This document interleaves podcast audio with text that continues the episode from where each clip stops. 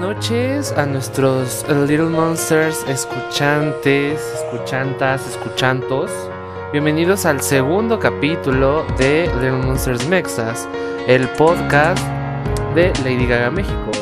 Yo soy Dionay Alberto, eh, como cada noche les estaré acompañando aquí con el micrófono, llevando la batuta del contenido que les estaremos ofreciendo relacionado con cada episodio, claro está, del el tema principal, nuestra Mother Monster Lady Gaga.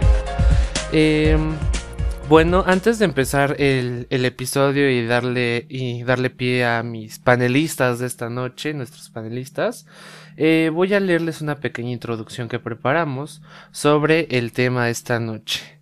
El capítulo de hoy se llama Starstruck, el inicio de la fama. Starstruck significa deslumbrado, deslumbrada, deslumbrade. Muchas situaciones en esta vida nos pueden deslumbrar, pero no muchas veces imaginamos que eso nos puede traer muchas cosas, tanto buenas como malas. En este episodio abordaremos lo que conlleva el comienzo de una carrera de, las, de una de las cantantes más importantes en la música pop de la década de los 2000 y de los 10 y una de las figuras más influyentes en el medio artístico en general, Gaga in the Room. Eh, sin más por agregar, les quiero presentar a mis panelistas de esta noche. Como cada noche a mi lado está Tania, nuestra mama gaga, la Tans. ¿Cómo estás, Tania? ¿Cómo estás? Hola, bebecito de luz. Muy bien. Pues aquí muy emocionada y contento de estar ya en este segundo capítulo. Y pues bueno, para los que apenas van llegando, pues me presento. Yo soy Tania Benito, pero para los friends, yo soy la Tans. Mis pronombres son ella o en inglés she, her. Y bueno, pues aparte estamos como la embajadora del norte, sí señor, y en Eslovaquia también. Y así como les dije, si no saben, pues búsquela en Google Más para que ahí encuentren su casa, mi casa, bebés. Y pues bueno, ya en este segundo capítulo con este tema tan maravilloso de Starstruck, el inicio de la fama, bueno, pues vamos a estar meneándole al caldo, al té, al pozole, a lo que ustedes quieran que sea un líquido, así vamos a estar. Y pues bueno, quiero aparte de darle la bienvenida. Oye, ya sé, pozole, ya, yo sé que no puedo.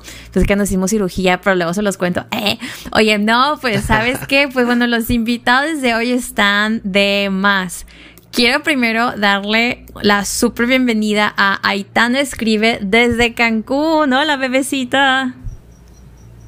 Hola, ¿qué tal? ¿Cómo están? Bien felices de tenerte aquí, preciosura. Pues ya. ¿Cómo están allá en Cancún? ¿Cómo está el clima en la playita Ay, bastante caliente. Bastante, bastante caliente, muy cálido. Pero aquí estamos, con mucho amor desde Cancún. Qué y mira, quien, quien te está acompañando ahí en, en tu enlace de Cancún, Aitana, es nuestro panelista que ya lo pudieron escuchar en el capítulo anterior. Vuelve, volvió del más allá, como diría nuestra Sabina Sabrok. Daniel, ¿cómo estás? ¿Cómo estás? Hola, hola, ¿qué tal? ¿Cómo están? Muchas gracias por tenerme de vuelta. Al parecer vamos a estar por aquí dando más, eh, pues de qué hablar de Gaga. Esta semana tenemos un tema bien padre. Creo que todos tenemos un, un inicio con Gaga y pues en este momento vamos a, aprovechar para hablar de todo lo que más nos gusta del inicio de su carrera. Claro, claro. Me encantó. Oye, pues sí, ya vieron que tenemos a nuestros representantes sinimodo.com en Cancún, ahí te escribe y Daniel, pues bueno, bebés, muchas gracias y pues ya aquí, aquí, hi, hola, pues que estoy en Monterrey y ya me fui a la Ciudad de México que dijo, pues en la Ciudad de México tenemos a nuestro primer invitado, así super mega new, Sebastián Moreno. Hola, bebé, ¿cómo estás? Hola, Sebastián. Hello. Oigan, muchas gracias por invitarme. ¿eh? La verdad, qué alegría que me hayan invitado. Y bueno, me pueden decir Seb, ¿eh? Entre amigos, Little Monsters, Seb. Claro. Ok, ok, qué bonito, qué bonito apodo, Seb. Eh, bueno, pero bueno, también tuvimos ahí un temilla eh, con otra otro panelista, otra panelista que iba a estar con nosotros esta noche, pero pues mira, se resuelven las cosas, se saca de dónde y vuelve también del primer episodio. Ya, ya conocen su voz, los hizo pensar mucho y agradecemos eso. Nimrod, ¿cómo estás? ¿Cómo estás, Nimrod? Desde la Ciudad de México. Buenas noches, buenas tardes, buenos días a todos. Aquí andamos nuevamente hablando de nuestra Mother Monster, la Gaga representando nuevamente igual a Ciudad de México. La Ciudad de México, tenemos dos de la Ciudad de México, dos de Cancún, Tania. ¿Cómo ves que tenemos panel completo esta noche? No, Estamos cállate. engalanados de manteles largos, dirían por ahí. Verdaderamente, qué fuerte. Qué fuerte, qué fuerte. Bueno, como ven, sí, vamos, eh, vamos, a estar- vamos a darle ya el menú al caldo, como dice Tans, al tema de lo que, de lo que traemos hoy. Ya les di introducción al título, se los repito, si están llegando apenas en el momento en que nos estén escuchando. Eh, Starstruck, el inicio de la fama. Em, bueno, hablando del inicio de la fama y el inicio de la carrera de Lady Gaga, em, yo tengo mucho que decir, pero obviamente no todo va a caber en el tiempo que tenemos delimitado para el running time del show de esta noche. Em, yo podría decir que tal cual el arranque de Lady Gaga no fue como como de menos a más. Y obviamente si nos remontamos a lo que hay detrás antes de Lady Gaga, por ejemplo, Stephanie obviamente viene un comienzo, pero aquí vamos a hablar de Lady Gaga, del arranque de el personaje, la figura, el icono, el, el ser que se dio a conocer Lady, Gaga. Mm, Yo ya, les- ya lo mencioné anteriormente, en el episodio anterior, no fue como que fuera algo leve, o sea, Lady Gaga ya era impacto, sonó, retumbó en todos lados, fue algo que decían, ay, y muchos le tenían miedo, tanto para bien como para mal. Pero eso, eso poco a poco lo vamos, lo vamos a ir desmenuzando. A ver, Tans, ¿tú qué piensas sobre, sobre esto? Sobre el arranque y el comienzo de Lady Gaga. Claro. Oye, pues la verdad después como de hacer como mucho análisis, este, tesis y todo el show, si nos damos cuenta de todos los cantautores que había en ese año cuando Gaga empezó en el 2008, pues no había alguien como manejaba todo esto de los sintetizadores como lo hacía ella. Y personalmente creo que ella vino a rescatar este mundo de la monotonía de la música. Como que todo sonaba igual y ya no había este... mm, como este spark, esta, esta chispa de, lo, de la música con coreografías, así como era en los 90, y al mismo tiempo también Gaga como su propia vestimenta, su presentación, era una mezcla entre así lo geek, lo tecnológico y esta estética de DIY, eh, hazlo tú mismo, ¿no? Lo que era la peluca, veías lo que son los vestidos, eh, pues parecían realmente muy hechos a mano eh, pero como en casa. Pero luego cómo fue evolucionando ya con House of Gaga y cada vez los outfits se hicieron más icónicos. Entonces, claro que Gaga es 360, es 360, personalidad, es encanta. talento y es presencia y es voz. Entonces, Starstruck, pues así quedamos todos. O sea, ¿para qué te digo que no? Sí, sí. Yo creo que cualquier canción, la primera que hayan escuchado o el disco o lo que sea, no hay dónde irle. O sea, seamos bien realistas, no hay a dónde irle. Desde I Like It Rough, desde The Fame, desde Boys, Boys, Boys. Dices, ¿cuál me gusta más? Está bien cabrón escoger. Sí, de hecho, está, eh, tenemos afortunadamente un arranque amplio, cosa que a, a- a la actualidad, la verdad, no es por comparar a ningún otro artista con Lady Gaga, pero eh, no, no se ha visto en los artistas debut. Por ejemplo, voy a hacer una mención rapidísima a la figura que están asociando con Lady Gaga últimamente. Muchos la, conocerán, acaba de lanzar un disco, Ava Max. Eh, Lo mismo, sus canciones son muy buenas, todas. Todas son muy Sí. buenas, no hay ninguna mala. O sea, lo puedo relacionar con Lady Gaga por eso. O sea, pones el nuevo disco, Diamonds and Dance Floor, le estamos haciendo promo gratis. Promo. Ya sé. Saludos, Eh, ahí va Max. Un beso, ahí va Max, ven al programa. Un beso. Que venga al programa. Ojalá me Y conteste. sí. Eh, este, la. O sea, la escuchas y es como de wow, esta música es buena. Cosa que pasaba con The Fame. Todas las canciones de The Fame, a mi parecer particular, a lo mejor comparten conmigo la opinión, son buenas, bailables, distintas, y a la vez te gustan. O sea, no puedes decir que el disco no te gustó al escucharlo por primera vez. Ya conforme Claro. pasa el tiempo, nos generamos opiniones, tenemos una perspectiva distinta porque cada quien es un individuo que tiene su propia opinión y es así como funciona este mundo. Pero yo le quiero preguntar a alguien que está muy atento, a ver Sebastián, eh, ¿qué opinas tú del arranque de Lady Gaga? en- bueno, de Lady Gaga, como se mencionó en ese momento. Oigan, pues la verdad yo he de confesar que, o sea, a mí al inicio yo no era fan de Lady Gaga, o sea, no era Little Monster. ¿Qué? Pero sí me gustaba muchísimo The Fame. O sea, ya con The Fame Monster fue que me hice Little Monster, o sea, lo he de admitir. Pero se me hacía como muy fresca, ¿no? O sea, como con Just Dance, Love Game, Poker Face. O sea, todo era como muy fresco para que, para lo que se estaba viviendo en ese momento. Pero, o sea, aún lo escuchas y siento que es como esa música que sigue siendo fresca, o sea que, o sea, no sé si es porque me gusta mucho, pero la vuelvo a escuchar y, o sea, se me enchina la piel de, ay, no sé, como que te da un sentir muy padre, ¿no? ¿No les pasa? Sí. Sí, sí. Y bueno, o sea, pues también Qué creo que ya, por ejemplo, yo la comparo mucho con Doja Cat, o sea, justamente como esta idea de la moda Mm. que ahorita trae Doja Cat, que está así eh, en las portadas y todo, es como de, ay, qué loca esta mujer. Yo recuerdo que claro. con Lady Gaga pasaba exactamente lo mismo, ¿no? Que ahorita pues lo que hacía Lady Gaga ya es muy normal, o sea, ya es como hasta raro que no usen pelucas, que no sean como muy extras. Y, y yo digo, ay, Lady Exacto. Gaga hizo esto. O sea, eso se me hace muy padre. Y como Little Monster me siento muy orgulloso. Ay, qué bonito. Qué bonito. A ver, Nimrod, le quiero dar la palabra a Nimrod que nos haga introspectar desde el inicio del capítulo, porque la verdad me, me, gu- me gusta. Me, me me Haznos cambiar Exacto, de, de las muchas cosas que me gustan de él, favor. me gusta cómo, cómo emana su mensaje, cómo te transmite lo que tiene que decir. A ver, dinos, hablan. Pues aquí voy con la terapia. Ah, no es cierto. No, no, no. No, Y pues sí, sí. igual. eh, pues igual, a mí me ha parecido uno de los debuts más eh, grandes e importantes en la cultura pop de los últimos años, me atrevo a decir. Sí han habido eh, surgimientos de gran impacto, pero siento yo que a mi parecer no como el de Lady Gaga.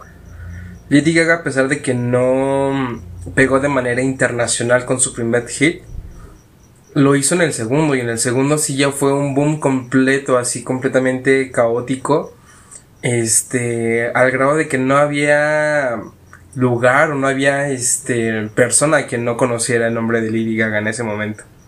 Eh, cuando saca eh, Just Dance, pega en las radios en Estados Unidos y Canadá, pero cuando saca Poker Face es creo el momento clave donde su carrera empieza a despegar eh, de una manera muy coloquial a lo bestia dado que pues fue un impacto completamente rotundo que hizo que rompió en radios rompió en records eh, creo que igual llegó a superar su canción de debut que fue este como les comento Just Dance. Entonces para mí siento que fue una parte vital en la cultura pop. Eh, a Claro. pesar de que ella trajo una especie de ritmo por decirlo hoy en día retro, eran cosas que no, este, no habíamos escuchado para ese entonces. Utilizaba temáticas de, de grandes artistas eh, ochenteros, noventeros como lo fue Madonna y Jackson, que igual llegaron a haber comparaciones con referencia a Madonna, pero aquí no se trata de quién lo hace primero, sino se trata de quién lo hace mejor. Y creo que no hay mejor persona o mejor ser que Lady Gaga para imponer moda, tanto moda eh, de manera física, eh, fashion, como la música, como la letra. Y para mí ha sido una de las mejores experiencias que he tenido en, en- en este tipo de, de relación musicalmente. Yo la conocí, les reitero, con, con Poker Face. Y igual, yo creo que ya en The Fame Monster ya fue cuando me declaré completamente Little Monster. Pero para mí The Fame es algo completamente extraordinario. No es algo que el mundo esperaba, ni que tampoco alguien lo pueda volver a repetir, porque ese momento clave de los últimos años es crucial para la cultura pop de hoy en día. Palabra de Gagata la vamos ganando. Claro. Y sí. Alabadas a la Gaga. Alabadas a la Gaga. verdaderamente. Que. Sí. Amén, Oye, Gaga. no, de verdad, qué interesante. Bueno, pues yo también yo estoy, pero yo me muero por saber acá de, del grupo de Cancún. Primero, a ver, tú, Aitana, ¿cuál es así como tu impacto con tanto con The Fame y cómo Gaga empezó esta carrera? Mira, eh, a mí desde que la descubrí con Just Dance me impactó muchísimo, pero haciendo un poquito de research me di cuenta que no soy la única. Eh, vi que también hay artistas de la talla de Ariana Grande, con quien después ya tendría el dueto Rain on Me, por supuesto. Sam Smith, Cardi B, Rachel, Rachel Ziegler, la protagonista de, de remake de West Side Story, entre otros, muchos, muchos artistas se han declarado fans de Lady Gaga. O sea, hay muchos artistas que hoy en día se están recién volviendo famosos, que pues ellos eran más chavitos, más jóvenes, todavía no eran conocidos cuando Gaga comenzó y, los influyó de una manera sorprendente, ya sea en su moda, en su forma de pensar, en sus valores. Y digo, no es como que acá una eh, se esté comparando con ellos, pero pues es un ejemplo de cómo a toda una generación nos ha movido, ya sea que te guste o que no te guste, eh, la música y el arte de Lady Gaga es algo que no puedes ignorar simplemente. Eh, su. su. eh, ah, ¿Cómo se dice? ¿Cómo es esa chingadera? Este, su arte. Sí, Exacto. su arte es imposible de ignorar. Esa madre. Su arte es imposible de, de ignorar. Como decía, ya sea que te guste o que no te guste, eh, no puede pasar desapercibido. O sea, simplemente su música no la puedes ignorar, la escuchas en la radio y ya sea que le dejas o le quitas. Eh, ves una fotografía de ella y ya sea que te atrae o, o la rechazas. No hay, no hay un inter con Gaga, no hay, eh, no hay forma de, de tener un punto de vista me. Y pues en el caso de, de nosotros que estamos aquí, yo creo que todo es, pues, la amamos. Achis, yo. ah. Obviamente. ¿Y ustedes quiénes son? Ah, Achis, Sí yo. soy. yo sé. Le estamos dedicando un con podcast. engaños. ah. Oye, no. Esto, esto- Oye, no no, estamos van a hablando de venir por Madonna. nosotros. ¿Qué? No, no, no. Este, no, y sabes qué es cierto con esto de lo de las fotos. Pues igual ya la viste, entonces ya esa foto ya se quedó impregnada en tu memoria, ni modo que la borres o que te hagas la optomía y digas, ay, no, ya no la quiero ver. Pues ahora sí que ni modo.com, ya viste a Gaga y ya, ya no, es como, como les dije el capítulo anterior, si no lo han escuchado, vayan. Es muy raro escuchar de, ay, yo no sé quién es Gaga. Y si no saben, este, necesitan a Gaga en su vida, verdaderamente. Oye, pero yo también. Me encanta. Y sí, bueno, diré otra hace cosa. falta más gaga. Ah, yo tengo muchas ganas de hablar. No, ya pues, tengo, animas tú, ya- bebé, ya échale. vengo así preparadísimo. Claro, claro. Pues miren, Dale, dale, eh, Ahí, ahí les va. Miren, hace ratito vengo de ver una entrevista de estas de Jordi Rosado, Un beso. en Jordi donde hizo un comentario que me va muy, un de acuerdo, muy de acuerdo al, al tema de esta noche. Y él menciona que el cerebro humano está preparado para muchas cosas menos para la fama. Porque puedes estar preparado, o sea, sabes que te vas a morir, sabes que, no sé, sabes, sabes que te van a pasar mil cosas, pero la fama no es algo que tenemos, pues, en nuestro sistema. Nosotros, el, el, el 90% de la humanidad somos mortales, normales, y no estamos preparados para la fama. Entonces, ¿a qué voy con esto? También hace un par de días me apareció un video de Gaga en el que era una entrevista reciente de que empezaba The Fame y ella mencionaba que para ella la fama no era algo que estuviera relacionado con las cámaras o con las celebridades. O sea, para ella la fama siempre ha sido un estado mental. Entonces, ella cuenta que desde el hecho de que ella valora su trabajo y sabe lo bueno que es y sabe en dónde eh, está llegando es en ese momento es en el que ella misma ya viene sabiendo que es famosa y ella misma viene y pone la bota altísima, bien pisada ahí en el escenario demostrando que pues no hay nadie más como ella. Porque muchas veces vemos como los artistas que empiezan les toma, bueno, principalmente las mujeres, ¿no? Porque en esta industria siempre a las mujeres se les exige mucho más. Entonces siempre vemos cómo empiezan de un debut, pues, em, digamos, un poco más em, discreto en cuanto a la parte visual en cuanto a la parte eh, de los sonidos, porque apenas se están encontrando, apenas están viendo si al público le gusta. Y creo que Gaga siempre supo cuál iba a ser su mercado, siempre sabía cuál iba a ser su sonido, cuál iba a ser su público meta, cuáles iban a ser sus visuales. Entonces yo creo que ese, ese combo tan bien armado de un artista pues no lo habíamos visto en hace mucho tiempo, o sea, en muchísimo tiempo. Y por eso es que tanta referencia, tantas comparaciones con Madonna, porque ella también fue así de fuerte, también fue un combo muy fuerte para toda la industria. No, nomás no te me adelantes porque ese es otro capítulo. Es otro Ah, no, bueno, bueno, me estoy yendo muy lejos. Pero estamos hablando del Starstruck y yo creo que eso es lo, como que la parte más impactante que puede dejarnos gaga a, esta generación.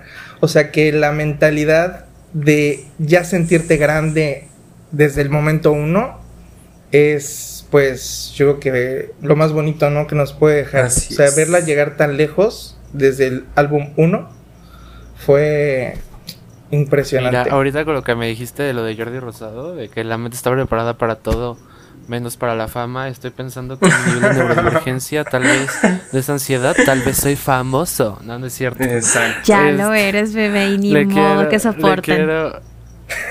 Sí, otro podcast. sí, vamos a dejar el capítulo de las crisis para otro. Para otra ocasión. Las 50, las 50 sombras de Dios, ¿no?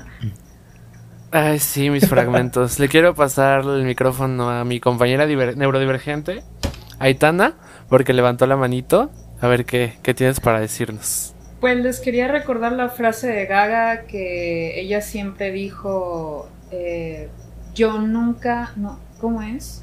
Este, yo siempre he sido famosa, eso es lo que los demás Somos famosos. Y también nos llegó a decir alguna vez en su momento que, que siempre hay que dar de qué hablar, sea bueno o malo, siempre vamos a estar, o hay que estar en la boca de los demás. Y eso es muy cierto porque hagas algo bueno o algo malo, la gente siempre habla de ti.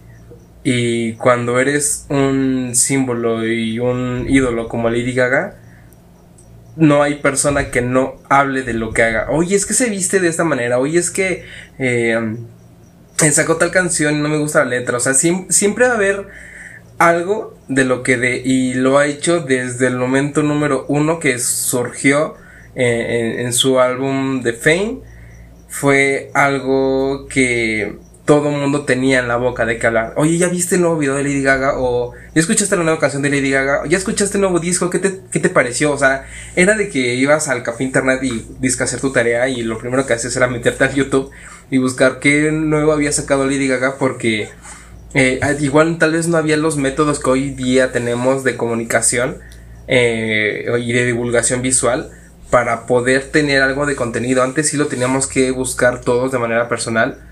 Y eso era, eso era algo muy divertido y muy padre que teníamos eh, que indagar y luego sacaban cosas que ni siquiera eran de Lady Gaga y tú dices como de no puede ser, qué hermoso, ¿no? O alguna canción este, filtrada o algo así que tú ni siquiera sabías si era real o no. Pero Gaga siempre dejó como esa esencia, ese, ese punto clave de decir yo no soy tal persona, yo soy Lady Gaga esto es lo que yo hago, este es mi arte, escúchame y préstame atención porque voy a dar para toda la vida. Y sí, efectivamente, afortunadamente somos la, generación que vimos crecer a Lady Gaga eh, dando conciertos eh, fuera de los estacionamientos, dando conciertos fuera de creo de un Walmart, de, centros de mercado y hasta llenar el, el, Square Garden Exacto. En Monterrey. Porque también abrió a, los New Kids on the Block en la era de Fame. Fue cuando sacó, precisamente, eso es lo que les mencionaba, que sacó Just Dance, que pega en ese lado. Los New Kids on the Block dicen, ¿sabes qué? Me agrada tu contenido, me agradas tú, hacemos una canción y además viene esta telonera a los shows que voy a dar en mi gira. Y Gaga como de, órale va, crea la canción con, con New Kids on the Block, le abre eh, eh, a los New Kids on the Block aquí en Monterrey. Y los, los, los sistemas de comunicación, como les digo, eran de ¿Quién es ella? ¿Qué es ¿Quién es ella? ella? ¿Qué- ¿Por qué está aquí? ¿Quién ¿Por qué es está ella? importante para ellos? Ella. ¿no? Ella. Es Beso a la tía Leti. Exacto. Y, y el, pues, el momento clave fue ese de que nada más una, una periodista en el medio se atrevió a darle la entrevista a Gaga. Y gracias a esa difusión de, de esa periodista, no recuerdo el nombre en este momento, fue que pudo avanzar como un poco más en México. Próximamente lo van a recordar. Guiño, Guiño, guiño. guiño. Ella fue la que la aperturó aquí a México y fue cuando a los pocos meses saca, como les digo, este Poker Face y es cuando revienta las radios en México. O sea, hablando ya nacionalmente, revienta las radios en México y ya todo el mundo empieza a hablar como de, oye, gaga, gaga, gaga, gaga, esto. Y los que fueron o los que tuvieron la fortuna o fueron afortunados en ver a los New Kids on the Block en el estadio y en Monterrey, y que hoy día se pueden considerar fans, pueden decir orgullosamente, yo fui al primer concierto de Lady Gaga que dio en México, o la primera presentación en México, sin que nadie más supiera quién era Gaga hasta que yo la conocí en ese momento. Muy pocos deben de tener ese honor y ese orgullo de decir yo estuve en el primer evento de Lady Gaga en México. Entonces eso es, eso es un impacto, eso es un, un, un ídolo que muy pocas veces se van a volver a repetir. De hecho, ay, qué fuerte, sí, cierto.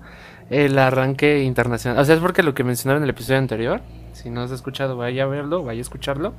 Eh, Gaga no es como que arrasara de planito un territorio. Se fue a todo el mundo. Europa, Latinoamérica la abrazó y le dijo, yo te amo, vamos a hacerte famosa. Pero bueno, yo quiero saber, ¿qué opina Sebastián? O sea, ¿qué tiene para decirnos al respecto? A ver, te escuchamos. Somos todos oídos, todes oídes. Pues justo hablaban de la fama, ¿no? Pero yo pienso que la fama es efímera. Y que Lady Gaga ya rebasó eso. O sea, para mí Lady Gaga ya es legendaria porque justo decían, te puede de gustar o no. Lady Gaga ya no es famosa, no, no es Ajá. cierto. Continúa. No, realmente ya no es famosa, o sea, ya es un legado. Porque la Sí. gente, o sea, les puede gustar o no, pero hoy ya la toman de referencia, ¿sabes? O sea, ya es como, ah, vienes muy como Lady Gaga, ¿sabes? Y, y justamente como esta parte, creo que es muy difícil de, de dejar de ser como el artista del momento y poder tener como un, pues un legado, ¿sabes? Y, y sin duda creo que Lady Gaga lo, lo ha hecho muy bien. Y a pesar de que muchas veces nos, nos abandona mientras hace sus proyectos y nos deja como mucho tiempo así eh, Sí, sí. queriendo como nueva hecho, música o hecho. verla a cámara o así, Sí. eh, pues aún así no se olvida, ¿sabes? O sea, sigue presente. De hecho, tiene mucha razón de que ya, ya, ya no es, ya no es un, una persona, sino ya es, como dice, un legado, ya es, ya es una comparación. O sea, ella, por ejemplo, es Lady Gaga en relación a una de sus bandas favoritas, Queen, pero en realidad nadie sabe qué es Gaga. O sea, Radio Gaga era como una canción donde pues, se supone que era como muy futurista o cosas así. Pero hoy en día decir, güey, es que es demasiado gaga, o sea, es demasiado raro, es demasiado glamuroso, es demasiado impactante.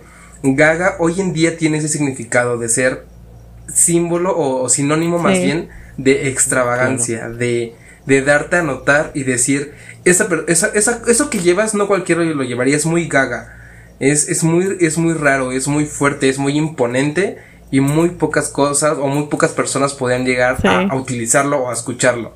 Hoy en día Gaga ya es un significado muy, muy fuerte en, en la cultura pop. Y decir, güey, te ves muy gaga es, güey, gracias, güey. Me, me esfuerzo cada día para ser más gaga.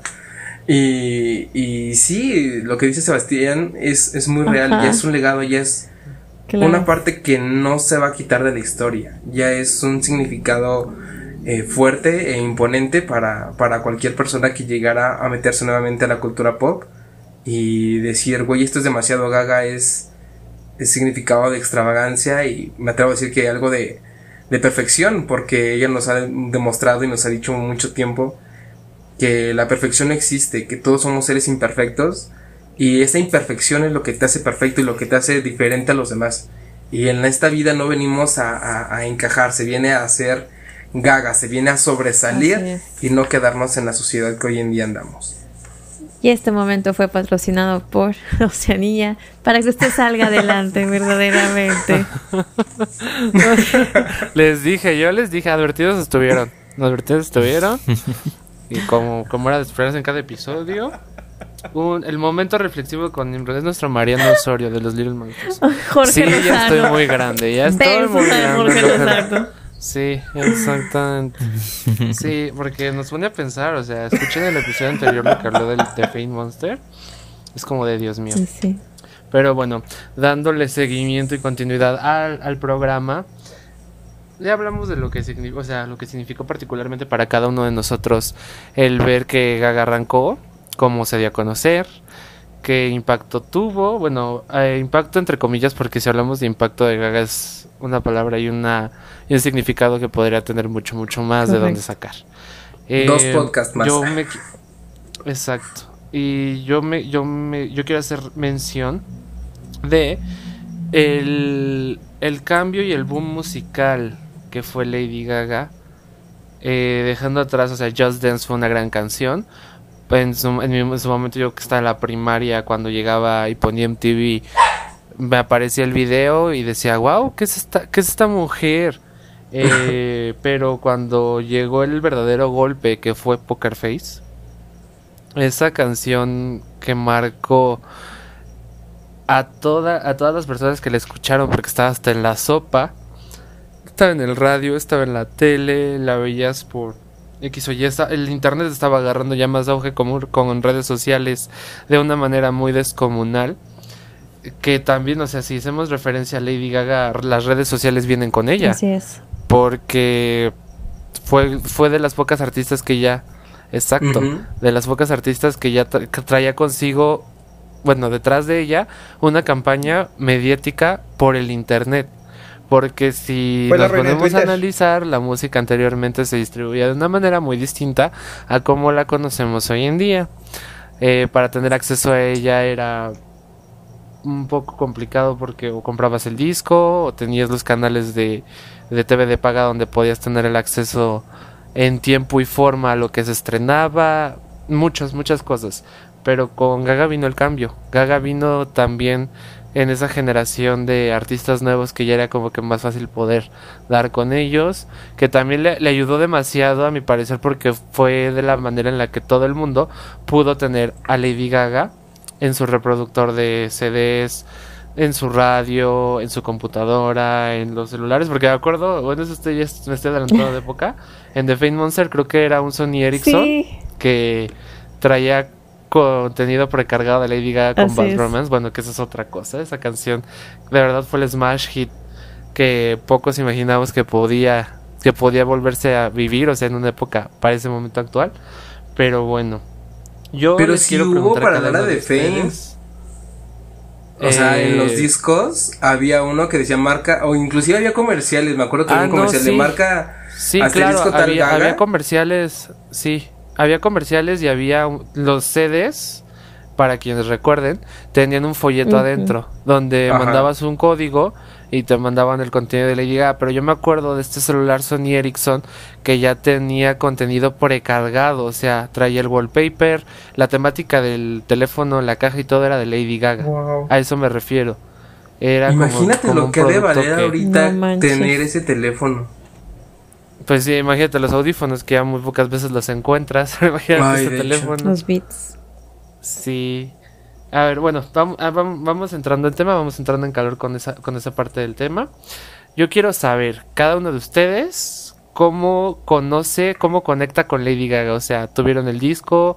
¿Vieron de Fame? O sea, ¿tuvieron de Fame? ¿Cómo lo consiguieron? O quiero saber eso. A ver, vamos a empezar con Aitana. Eh, después vamos a pasar con Sebastián. Daniel y Nimrod en ese orden. Ya al final Tan y yo diremos nuestras respectivas experiencias. Híjole, cuando conocí a Lady Gaga, era hace una vez, ¿no?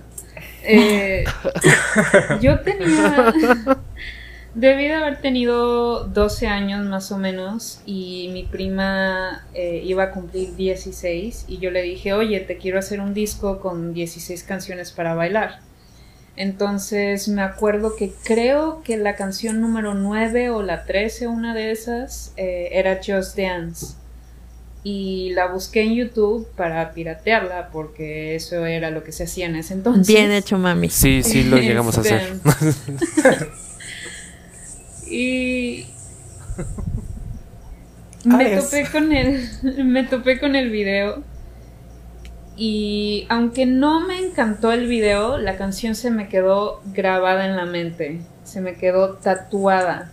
Eh, sobre todo, que de hecho, bueno, hablando ya de, hoy en día, el, el bridge, el, el puente de la canción, se ha viralizado en TikTok sin el sin las vocales pero se ha viralizado porque es una canción que si la analizan es bastante atemporal hecho. Si escuchan la canción completa puede que les recuerde a tal época puede que les remonte a tal época pero la canción en sí es este bastante atemporal es una canción que la pones en cualquier disco y todo el mundo se levanta y a bailar eh, entonces eh, se me quedó la canción grabada y después escuché Poker Face, también me encantó. Después escuché creo que Love Game, también me encantó. Y me acuerdo que un par de semanas después me encontré el disco en Mixup. Un beso a. Mixup. Eh, cuando en ese entonces se... cuando en ese entonces se, se compraban los discos en físico y le dije a mi mamá, oye ma, cómprame este disco por favor, me encanta. Y me dijo, ay, mi hijita, no te voy a comprar todo el disco por dos canciones, tres canciones que te gusten. Que literalmente eran nomás tres canciones que conocían. De hecho. Entonces, Tremenda No que sabía, a o sea, te quería limitar. De hecho, yo le mentí, le men sí, y le mentí a mi mamá y le dije, no, ya escuché todo el disco, todo el disco está padrísimo. Y me dijo, bueno, está bien, y ya me compró el disco y me acuerdo que llegué a mi casa, me encerré en mi habitación, lo reproduje y, oh, por Dios, no hubo vuelta atrás. Little Sí, todos Monster acá. desde ese Ya momento. sé. Todos así como de, todos así Wow. como de gaga. Pero acababa de salir el álbum. Sí. O O sea, la versión que adquiriste sí, sí. es la de Tenía cartoncito. un par de meses, si acaso. La primera que salió en México. Eh, La de You no, Case. no, no, la de. Este, la del álbum entero. No, no, no, la. La normal. Ah, sí, la de Sí. cartoncito, sí. Sí, sí, sí. Ya sé a qué Sí, te esa, esa edición, qué hermosa. qué hermosa. Ahí la tengo guardada. Ahí la tengo guardada. Amamos. A ver, Sebastián, platícanos tu experiencia. Cuéntanos. Queremos saber qué significó para ti conocer a Lady Gaga. Bueno, cómo la conociste y qué fue, qué fue lo primero que pudiste llegar a tener de ella. Bueno, o sea, yo recuerdo que ya había escuchado su música, ¿no? Pero como que no lo ubicaba. Y me acuerdo que una amiga me dijo, ¿sabes que hay una, una cantante que se llama Lady Gaga? E hizo como mucho énfasis en Gaga, ¿no? Y a mí se me hacía como súper loco que una persona tuviera como ese nombre, ¿no? Como un artista. Como que decía, ay, qué loca, ¿no? Y ya obviamente pues con Poker Face, Paparazzi vi sus videos y realmente como que me gustaba mucho, ¿no? Su estética, que metía moda, que justamente tenía como esta onda rara, pero padre, o sea, no sé, se me hacía como muy atractiva. Eh, pero la neta mi primer disco fue justo cuando conecté más con ella, que fue con The Fame Monster, que justamente sacó esta edición que venía el álbum de The Fame y The Fame Monster, ¿no? Eh, les digo que yo me hice así súper fan y conecté cañón con The Fame Monster. Entonces, ese fue como mi primer álbum. Recuerdo que antes en la escuela hacíamos como intercambio, ¿no? De Navidad. Y como que poníamos un tema, ¿no? Y recuerdo que esa vez fue de discos. Y yo de, ah, de Lady Gaga. Y de hecho, eh, yo esperaba que solamente me dieran el de The Fame. Como para conocer más. Y pues Claro. sacó esta edición de The Fame Monster y pues ahí conecté con ella cañón y, y de aquí, de ahí empezó todo, esta historia con ella. Qué bonito. Ay, qué bonito. Verdaderamente. Y aquí seguimos. Pues, Pues prácticamente, el- bueno, me atrevería a suponer que la mayoría tuvo de Fame Monster. Sí, o sea, porque era como que el más fácil de conseguir en su momento. Claro está, no estoy hablando como de otras circunstancias. Pero bueno, Ujú. a ver, Tani, ¿algo que quieras agregarle a, a Sebastián o para pasar con Dani? Oye, pues mira, este. Ahora sí que, primeramente, un beso a mi psicólogo, porque ella también se echó la historia dentro de la terapia, verdaderamente. y eh, conectando con Gaga con, con The Fame, o sea, uno sabe cuando es queer desde, desde morrillo, ¿no? Y recuerdo aquel día que mi hermana mayor, un beso a mi hermana, que me dice. Un beso a la hermana de Tani. Bebé los amo. Me dice, güey, yo ya encontré al artista así que, que estabas esperando. Y, pero yo ya conocía tal Stephanie German Nota con Red Blue porque se me hacía como muy tipo Avril Lavigne, pero como low, o sea, no tan. Entonces, cuando presenta Lady Gaga, yo, yo, espera, y era el nombre, y luego las canciones. O sea, ahí ya fue el 2008, yo estaba en preparatoria, para que se imaginen lo ruca que ya estoy. Entonces, yo recuerdo que siempre iba a un lugar de licuados en el, en el receso y me tomaba así mi juguito verde. Y esa persona, un beso al dueño de esos licuados, siempre tenía de fame. Entonces, este, de las que como que me siento como muy cercana de las que estaban en, el disco era I Like It Rough.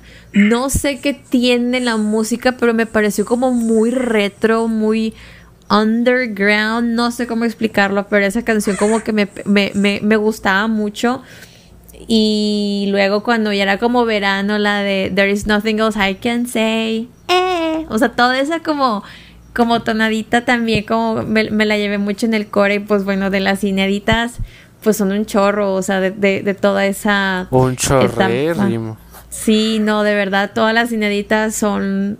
No hay de dónde irle también, porque todas están geniales.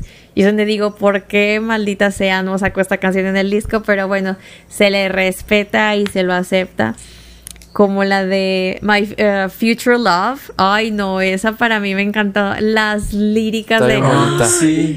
Sí. O sea, no Sí. sé, se me hizo una pieza de arte maravillosa. Este, y así en el piano tal cual está, ¿eh? O sea, yo no le movería nada, yo ni siquiera leería en estudio. Así como está, creo que es perfecta. Entonces simplemente fue cuando empecé con Gaga con esto de, mm, de The Fame. Y fue también proceso personal de aceptar esta persona bisexual, queer.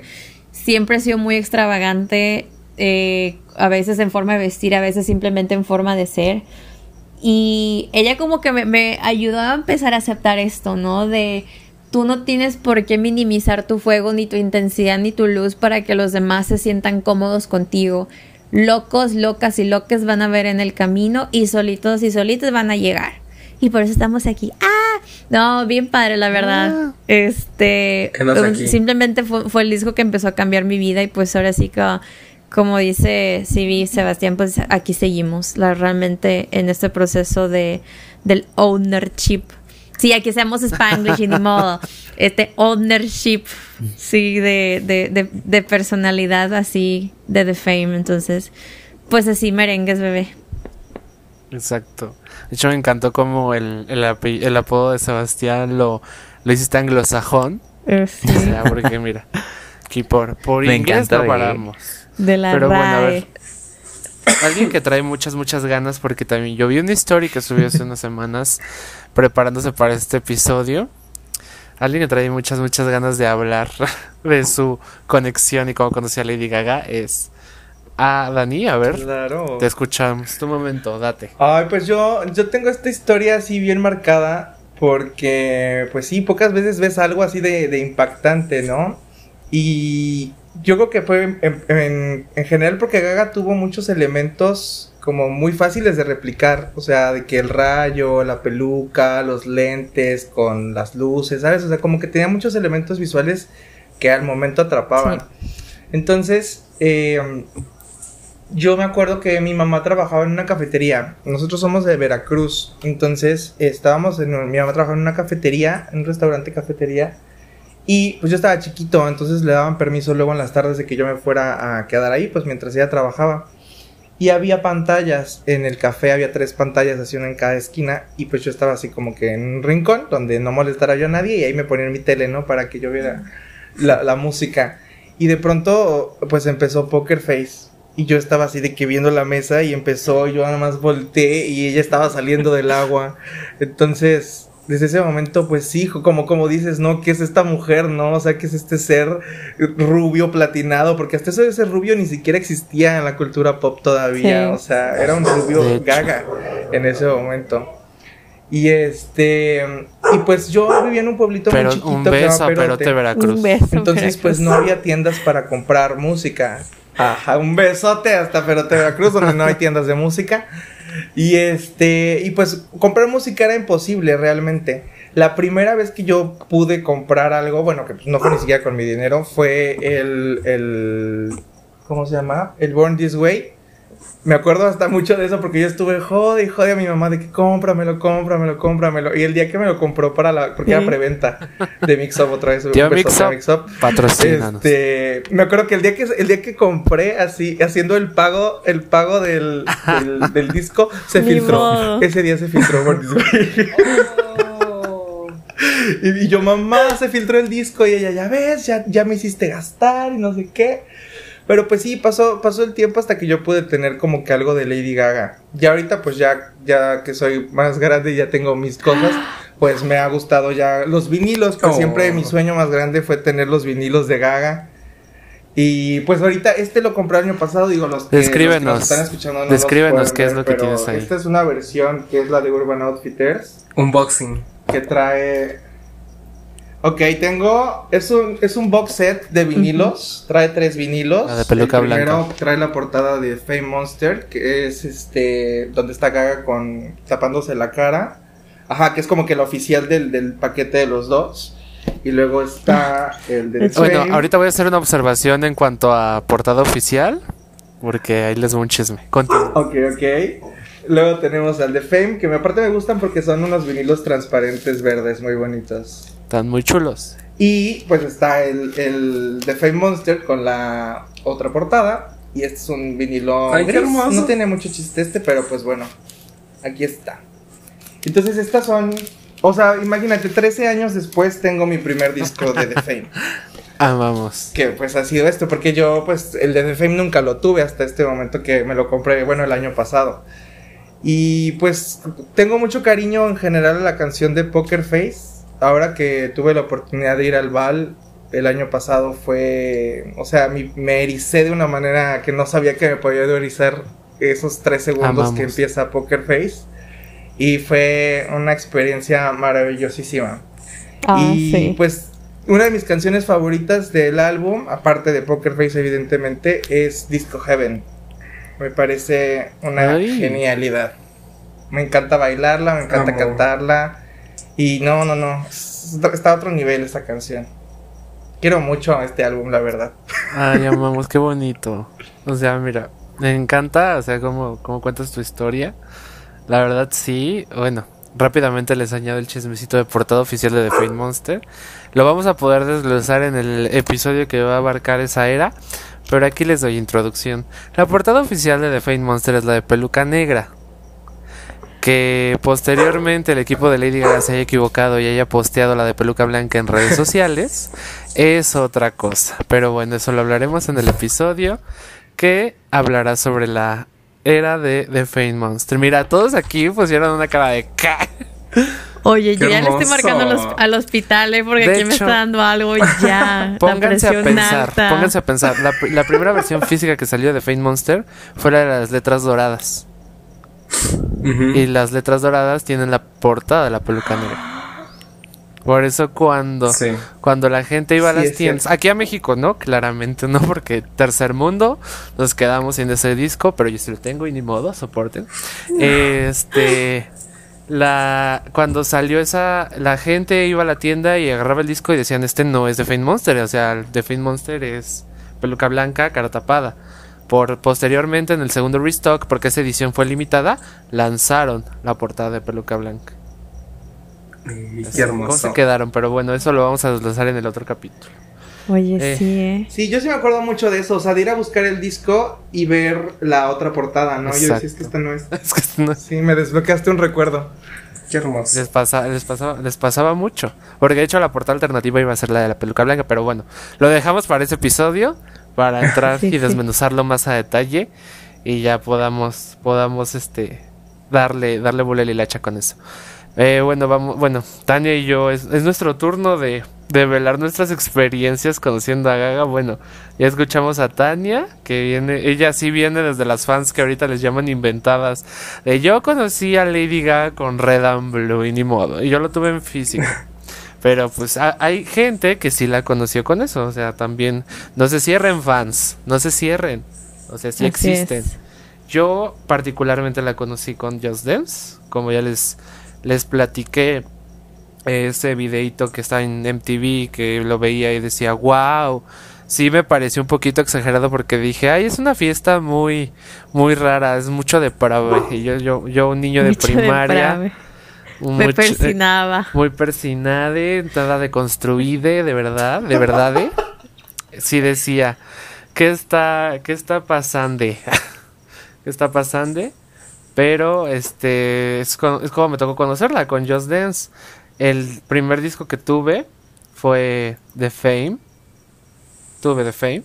En el cartoncito que, bueno, ya se los describiría, pero no lo tengo aquí. Es un cartoncito deslizable que no traía ni librito, solamente traía el disco, la charola con el disco y ya, san se acabó. Pero traía las 15 canciones porque cabe resaltar que The Fame tiene como 89 mil versiones con diferentes tracks en diferentes acomodaciones. Es, es ahí algo que un coleccionista como, como lo es uno se da cuenta a lo largo Que de de hecho tuvimos una batalla apenas hace unos meses. Bueno, cuando entregamos el- la versión del cromática tuvimos una discusión De sobre las canciones unrelated y las canciones, este, eh, ¿cómo se llama? Eh, las canciones bonus Que solamente en fueron exclusivas de. Japón y resulta que era exclusiva también de México, pero en las primeras versiones hubo un, un buen mega despapallí con, con todas las canciones y, y las versiones que hay de, de The Fame. Porque Ahí en casita, si tienen 16, Fame. 18 canciones, ¿no? Son 15. O no, sea, pero ya de Fame- cuando sacan, o sea, como tal todas, ya sí todas Ah, en la versión el- de The bueno. Fame Monster. El que ya viene de Fate Monster son como 17 canciones. Ya con todo, con todo lo que viene. Pero si en casita tienen The Fame, en especial la versión mexicana de cajita de plástico, vean su tracklist y van a encontrar un tema que no viene ni siquiera en The Fate Monster, que se llama Again Again. Solamente viene la de Ah, Japón Sí. y viene la de México. Así, tienen tarea. Revísenlo. Pero bueno, esa, esa, bueno, yo rápidamente platiqué mi anécdota de cómo, cómo conocí a Lady Gaga. Ahora quiero darle la palabra a Nimrod, que nos quiere, nos quiere decir, nos quiere decir algo, nos quiere aportar a la charla. Ay, pues igual, eh, yo la, bueno, yo la conocí, como les dije, eh, ya este, a ciencia cierta con, con Poker Face. Eh, yo me acuerdo que tengo, bueno, tengo un tío, de hecho, que eh, le gusta mucho la música electrónica. Y él fue como el que me empezó a, a bajita la mano, como a decir, mira, escucha esta canción, ¿no? Y yo en ese entonces era como más fanático de los Backstreet Boys. Y cuando escucho eh, Poker Face se me hizo algo fuera de lo común. Y en ese entonces, igual en la primaria, en, mi, en mis épocas de heterosexual, vea, cabe resaltar verdaderamente. Este, cuando pude por fin escuchar el disco, eh, escuché Brown Eyes. Y dije, wow, qué bonita canción. Dije, según yo en Siempre mi. no, mi ciela. Sí. Dije, no, en, en mi Span English dije, ay, suena muy bonita la canción, debe decir algo de amor. Y yo bien estúpido que se la dedico a mi novia en ese entonces, porque tenía ojos cafés, y dije, a Brown Eyes, ah, pues queda perfecto, Oh. ¿no? y se la dediqué, y, y ella también como de, ay, qué bonita canción, pero pues en ese entonces ni siquiera estaban las canciones traducidas como tal, ni nada. Y yo me acuerdo que yo bien romántico dedicando Brown Eyes y después me entero que habla sobre la otra Y dije, no puede ser, ¿qué, qué, hice mal? y sí, fue, fue una, creo una experiencia bonita, rara, hoy, hoy en día que lo vuelvo como a analizar. Pero, pero sí, yo igual no tuve como tal el acceso a comprarlo de manera física original. En ese entonces era como los de 10 pesitos del tianguis. Y ya como de, ah, pues todos los, todos los éxitos de Lady Gaga, ¿no? Y ya como de, ah, nada más, pues apenas viene sacando un disco y ya tiene los éxitos, ¿no? Este, pero fue de las primeras formas en las que yo lo pude tener de manera física. Pero mi primer disco, así que yo haya comprado con mi dinero, así decir, lo quiero, fue Art Pop. Art Pop fue el que yo dije, yo lo quiero, yo lo compro, yo lo tengo. Y a partir de ahí empecé con mi, con mi mega obsesión de los discos y hoy en día tengo de manera básica eh, todos los discos de Lady Gaga eh, desde The Fame la versión mexicana, The Fame versión japonesa, eh, The Fame Monster versión japonesa, la versión normal. Eh, tengo todo, inclusive me acabo. El último que tengo de, la, de esa era es The Remixes con la portada mm, que es como beige. Y ya creo que esa, de hecho fue mi última adquisición de Lady Gaga de la era de Fame. Ya lo que sí me hiper mega urge es comprar el, el box set de The Singles que viene con todos los sencillos de, de la era de The Fame y The Fame Monster. Y ya podría decir que orgullosamente tengo toda la, la, la colección de hilo de, de, de, Fame. Pero, pero sí, esa fue una de mis, de mis pequeñas y raras experiencias heterosexuales de la primaria. Ah. Qué fuerte. Le diga cambiando. Orientaciones sexuales. Este, y realizando verdaderamente. aceptando. Lady Gaga haciéndote gay. ¿Qué? No se lo pongan a sus hijos. No, puro pedo. No pónganselos. Mira, los gays aquí que somos uno, dos, tres, cuatro. No, no es cierto. Estamos pues, pues yo soy, yo soy 50 y, 50, Soy 50% gay. Y ahí te anda con cara de, ay, yo soy etere. La etere. Oh, demonios. La, la, cisgénere. Aliade. La aliade. Aliade. La aliade. Bienvenidos todos al podcast. Little Mexers Mexes.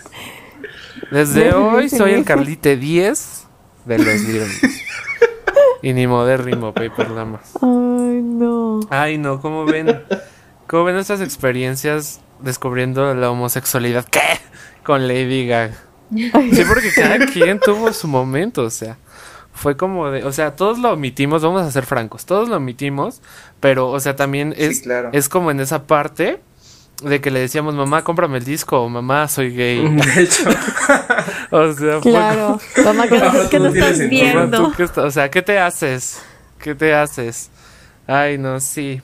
Pero a ver, yo tengo curiosidad de, o sea, nos menciona que no era fan de Lady Gaga desde un inicio, pero conforme se fue, se fue este acercando más a ella, se volvió, se volvió adicto al flow de Lady Gaga. A ver, dinos, Sebastián, se ve, tú, ¿cuál fue tu experiencia homosexual con Lady Gaga?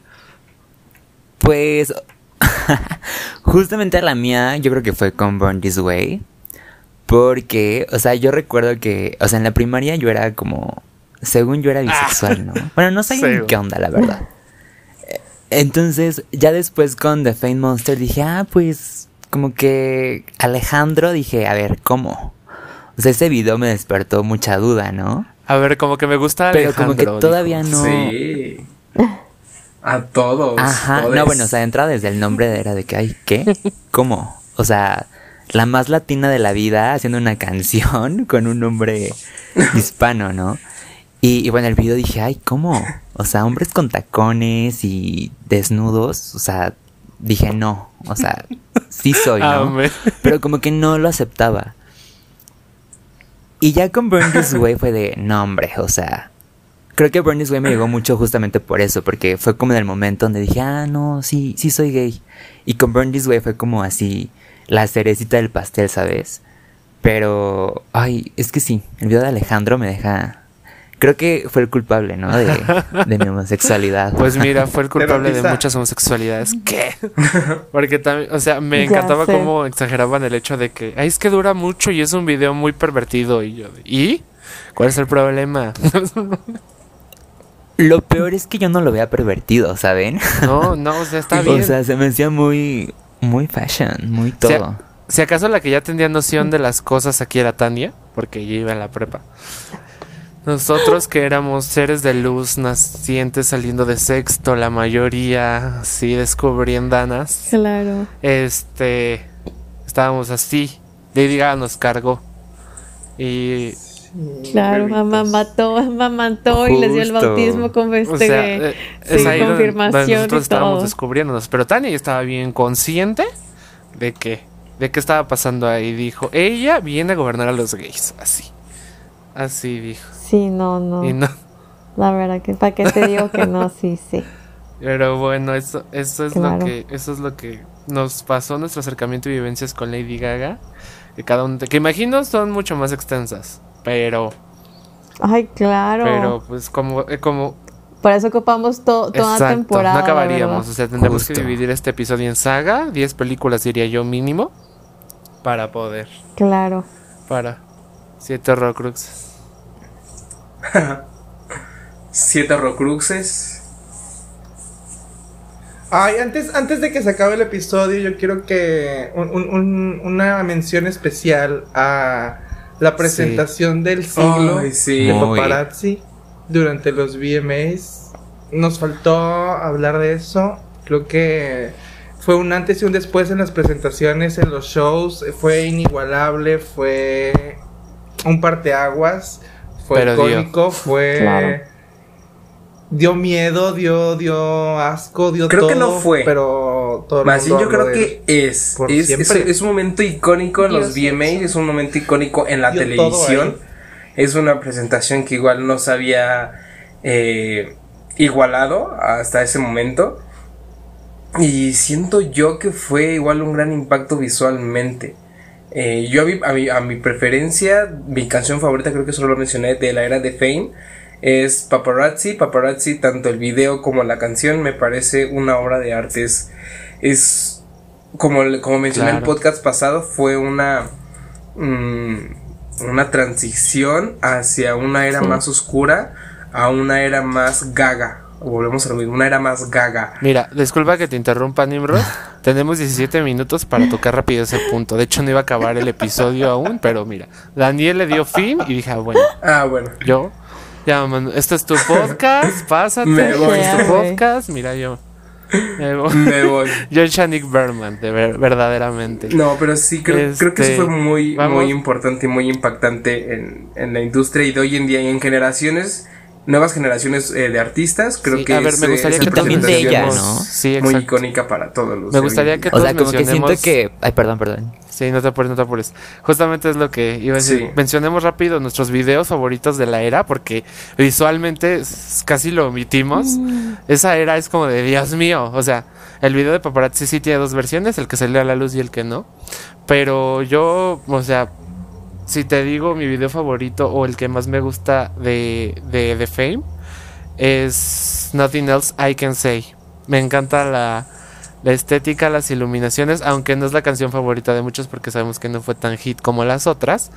Pero me gusta mucho esa estética italiana que Lady Gaga nos empezaba a introducir.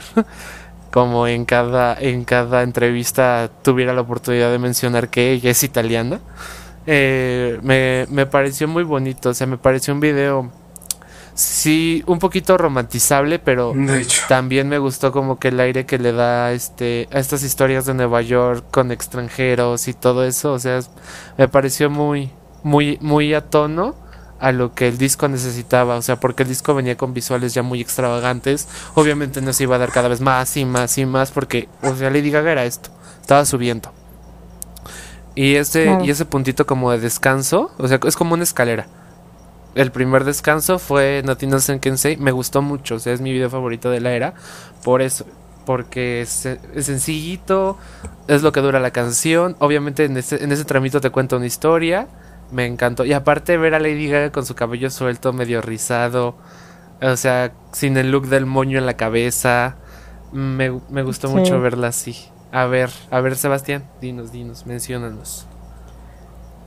Bueno, yo decía que Paparazzi como que fue el video que que hizo que también Lady Gaga se, se hiciera reina de los videos, ¿sabes? Como que ya había una expectativa de que, ay, ¿cómo va a ser su siguiente video? Y reina de siento las que Paparazzi justamente conspirativas. fue el Sí. punto. Ajá. Y la verdad, o sea, creo que justamente Paparazzi es mi video favorito. Pero también el de Poker Face, aunque se podría decir que es algo sencillo. Pero justamente que usara látex, esta peluca súper blanca que no había, con fleco, los perros, o sea, se me hace como que también tiene mucho impacto. Entonces creo que Poker Face podría ser mi video favorito de esa era. Ay, qué cool. Sí, es que Poker Face es, es así como de 2000... ¿Fue 2009? ¿2008 en que salió? Corríjanme. Qué hermoso. Alguien mencióneme. 2008. 2000, 2008. 2000, sí, fue a finales del 8, principios del Finales, 9. ¿no? 2009, sí. Bueno, o sea, Poker Face es como el... La descripción, 2009, totalmente, o sea... Es así como de wow. O sea, si a mí me dicen, ya salte del 2009, yo saliendo de la alberca como Lady Gaga con, su- con sus cristales aquí. Yo saliendo del 2009. Pero bueno, a ver, rápidamente vamos a pasar con Aitana.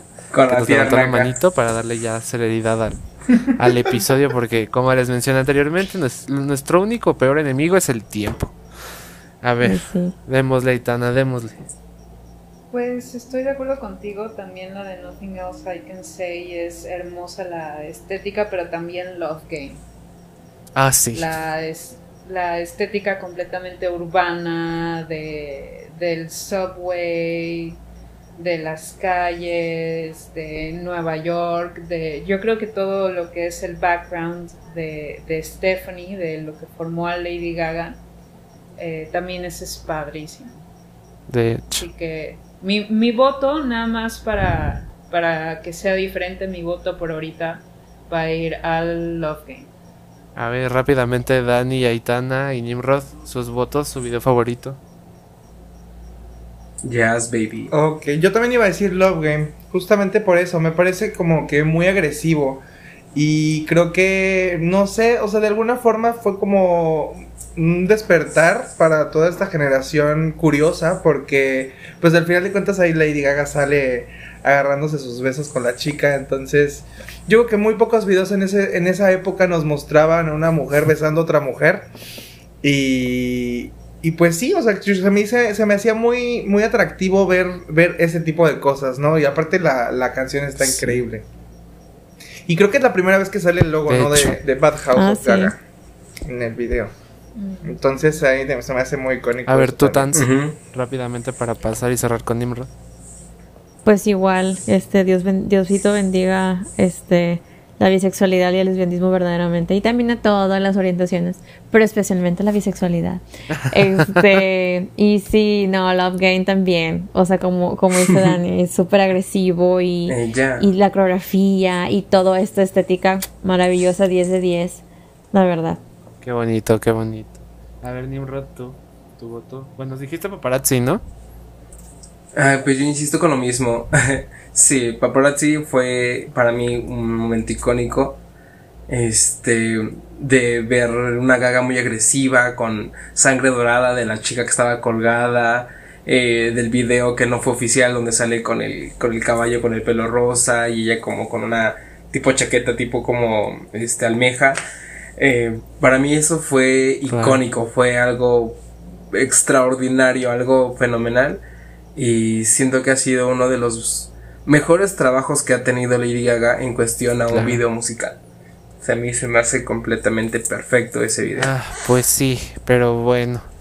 Nos quisiéramos quedar aquí hablando y hablando por horas de esto. A ver, rápidamente, Sebastián, creo que quería decir algo antes de que ya del close. Ah, ok. No me equivoqué, es que vi que levantó la mano. Bueno, el tiempo es nuestro peor enemigo, amigos, amigues, amigas, amigues. Pero se sintió muy ameno, se sintió muy ameno este episodio, este segundo episodio. Sí es un logro para nosotros poder llegar al segundo porque este proyecto va arrancando. Voy a hacer un shout out rápidamente a que nos van a poder escuchar en Spotify, Apple Music, Google Podcast, Amazon Music y Anchor. Eh, agradecemos que esto sea posible porque vamos a poder llegar a más lugares y poder estar más cerca de ustedes. Pero bueno, les quiero agradecer a mis panelistas, a los panelistas, el haber estado aquí rápidamente, dónde los encontramos, en dónde, en dónde los podemos seguir para ya poder despedirnos de nuestro hermoso público. Empezando por Aitana, digo yo, ¿no? A ver. Ándale, Empieza por sí, alfabético. De la A. Eh, bueno, pues mis redes son arroba Itana escribe, ahí me pueden encontrar. Y pues muchos saludos y muchos besos a todos los monstruos de donde sea que nos escuchen. Les mando mucho amor. Y muchas gracias, por haberme invitado. A ti, Aitan, nos encantó tenerte aquí. A ver, Sebas, Oh, qué hermoso. ¿dónde te podemos encontrar? Gracias por invitarme y me encuentran en pues Instagram, Twitter como Sebastián MG, solo le quitan la E y ya. Así, súper fácil. Les agradezco haber estado aquí. Mm, Tania, gracias de nuevo por ser mi cómplice en esta travesurilla, en este proyecto que es Little Monster Los Mexas. Y bueno, les agradecemos a ustedes por habernos escuchado un episodio más. Me despido, yo soy Dionel. Yo soy, yo soy Latán. Muchos besos. Igual me encuentran en Instagram, arroba yo soy Latán. Y van a ver todo el desmadre que Les estamos mandamos un, haciendo. besos, un besote. Y bueno, pause up forever. Sí. Gracias, adiós. Chao. Nos vemos, gracias. Bye.